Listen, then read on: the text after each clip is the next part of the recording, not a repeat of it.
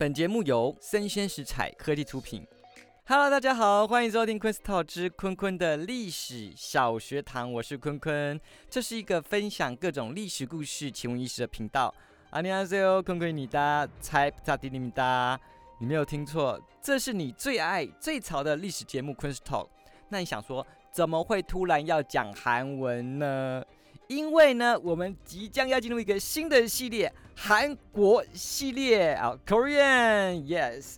所以呢，这个系列啊，将会分享你在各个韩国电影啊，或是韩剧熟悉的人物跟角色。今天的历史小学堂啊，要跟大家分享就是黑化版的大长今露奶的医女医妓制度。哇，听到这个。大家是不是就非常兴奋，来正襟危坐，对旁边有什么写什么小朋友的，赶快关掉。哎，没那么夸张，我们是普遍级的，好不好？你抱持个教育的态度，要跟大家分享一下。在说医妓之前呢，首先要提到韩国特别的医女制度，因为医女这个制度呢，在我们的中原文化或者什么日本文化是没有这个制度的，就东亚文化当中是比较少见的。朝鲜王朝啊，跟我们的中原王朝，像明朝、清朝，属于中属国，所以它受到中原文化的影响。他的生活啊、文字啊、思想都有非常浓厚的中原文化的味道，像是我们在韩剧或是韩国古装发现他们书写的文字啊，都是汉字，你竟然都看得懂，对不对？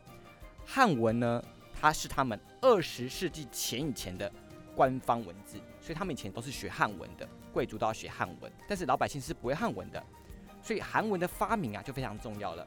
是在一四四三年，世宗大王啊，为了普及百姓的文化水平，所以发明了所谓的谚文，就是他们现在的韩文。但是谚文真正改成官方语言是在二十世纪之后，所以他们发明之后呢，官方语言还是汉字，他们还是在书写汉字的。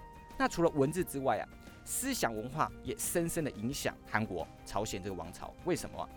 他们啊，比中国更加的明显，深受儒家思想的影响。例如啊，我们常常说。男女有别，男女授受不亲这个观念，但是他们非常非常严谨哦，从社会制度都可以看到。但是我们这集没有讲社会制度，我们讲别的地方。例如啊，古代的医员跟医官都是男性，但是呢，由于医者跟病患有许多肢体的接触，所以在这种社会风气之下，很多女性得病啊，但由于这个观念的关系，所以他们不可以被男性触碰身体啊，宁愿病死痛死都不可以受到医治。所以他们这种思想是比我们中华文化更加的明显，更加的根深蒂固。后来朝鲜呢发展出了所谓的医女制度，那是在李氏朝鲜。跟大家补充说明一下，李氏朝鲜呢是现在大韩民国的前身，也是那时候南北统一朝鲜的一个很大的王朝啊。他们将近五百年，对应中国是明朝到清朝末年到日本灭掉所谓的李氏朝鲜之前很长的一个时间的王朝啊。然后他太宗时期啊开始所谓的医女制度。那这个医女啊，起初是负责宫廷女性的医治，负责诊断，但是呢，处方还是由医官。那最有名的医女就是大家最熟悉的就是大长今。大长今是个谥号，就是呃王公贵族王赐给她的谥号。她是中宗时期的主治医女，也是朝鲜时期唯一有医治过王的医女。那是个非常厉害的医女啊。那至于啊，你常常在古装就看到说啊。那怎么办呢？我们医员怎么帮这些什么贵族啊、什么太后、皇后诊断？是不是什么要寻丝诊脉？就透过那个丝线，然后摸着看它的脉动，或是透过一些什么绢帛，然后再看它的脉动。哇，这个如果以现在科学角度，就是很母汤啊！就你怎么可能这样摸就感受到？天哪，你是什么天才什么之类的吗？不可能啊！但是是真的有歧视哦。为什么呢？因为男女有别，我们刚刚提到说，所以医院呢是不可以碰触贵族女性的玉体的。那怎么办？所以呢，他就。做样子，然后假装用诊断，但其实他就是旁敲侧击，看一下那太监啊，或是什么宫女啊，问一下他说啊，他最近吃什么东西啊，一些生活作息啊，间接去判断说哦，他可能是什么病，所以那是做做样子的。朝鲜的医女制度其实很先进，因为那时候中原王朝或日本都没有这种文化，就派出了女性的医官医治。但是医女啊，其实她的地位非常非常的低，不像医官，医官是官员嘛，对不对？医女通常是官婢或是奴婢当中聪明的小女孩挑选出来。然后呢，受到训练变成医女，那医女的地位啊，甚至不如宫女哦。宫女呢，被君王宠幸之后可以上位，变成后宫嘛，对不对？医女在朝鲜是没有这个先例的，甚至最明显就是《大长今》剧当中啊，李英爱在还没有成功变成很厉害的医女之前呢，她是被宫女刁难的啊，因为他们的地位非常的低，然后也会瞧不起。而医女的教育跟培养啊是在世宗之后，太宗时候开始嘛。世宗是太宗下一个君王，所以开始说教他们要重视他们的文化水平啊，然后学习医术啊，大量的培养这个医女。医女一开始只服务王室，而后呢，医女啊也开始可以服务民间的女性。那惠民署啊，如果你有看大长今，你知道惠民署，惠民署就是他们户外的医馆，那专门就是服务民间的医务机构。那医女可能就在里面服务这些民间的百姓的女生啊之类的。这样，那至于啊，今天的重点来了，一妓制度怎么产生出来的？它是从医女制度演化而来的，也可以说是黑化的医女制度。那你想想，这个是什么？哇，医女的地狱来了，怎么来的呢？在燕三军时期啊，燕三军是朝鲜时期一个非常名的暴君。那今天的重点还不是他，所以大家就提到一下就好了。他下令啊，医女呢必须向官妓学习侍奉之道。那为什么要向官妓学习侍奉之道？在燕三军之前就已经废掉官妓了，所以官妓已经不可以明目张胆的存在。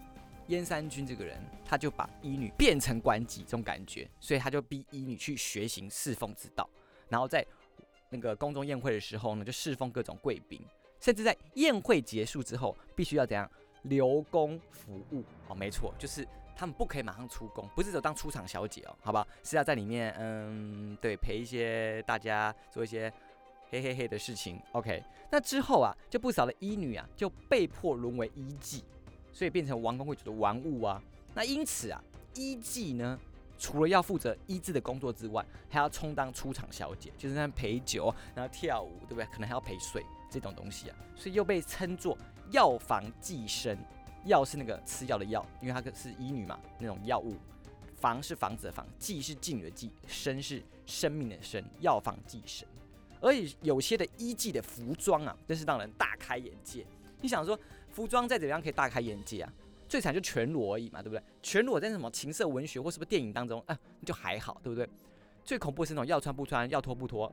没错，今天要介绍的是一季的衣服啊，就是让你大开眼界。首先，我们先了解一下朝鲜的传统服饰大概是这样，就是很多层嘛，对不对？首先下摆是一个非常大的蓬裙，那当然里面很多层，然后会着一个就是类似白色的衬衣在里面，然后上面还会再。穿一个像类似小背心的东西，但小背心蛮长的，会遮住整个上身这样子，然后层层堆叠。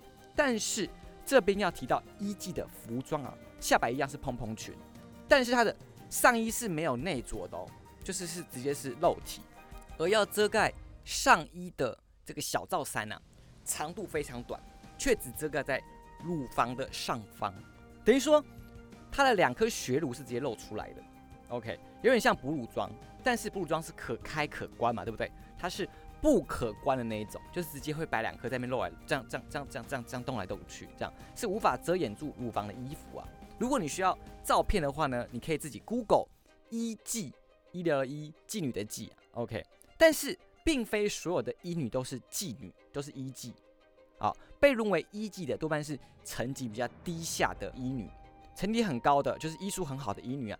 通常还是纯医女这样，没有在做这种服务的，也不是说服务啦，他们有点像是被迫做这种事情。总而言之呢，燕山军啊，开启了一个黑暗的制度，而这项陋习啊，又一直被传承下去。就往后的君王其实是很斥责啊，就是踏伐这种制度的。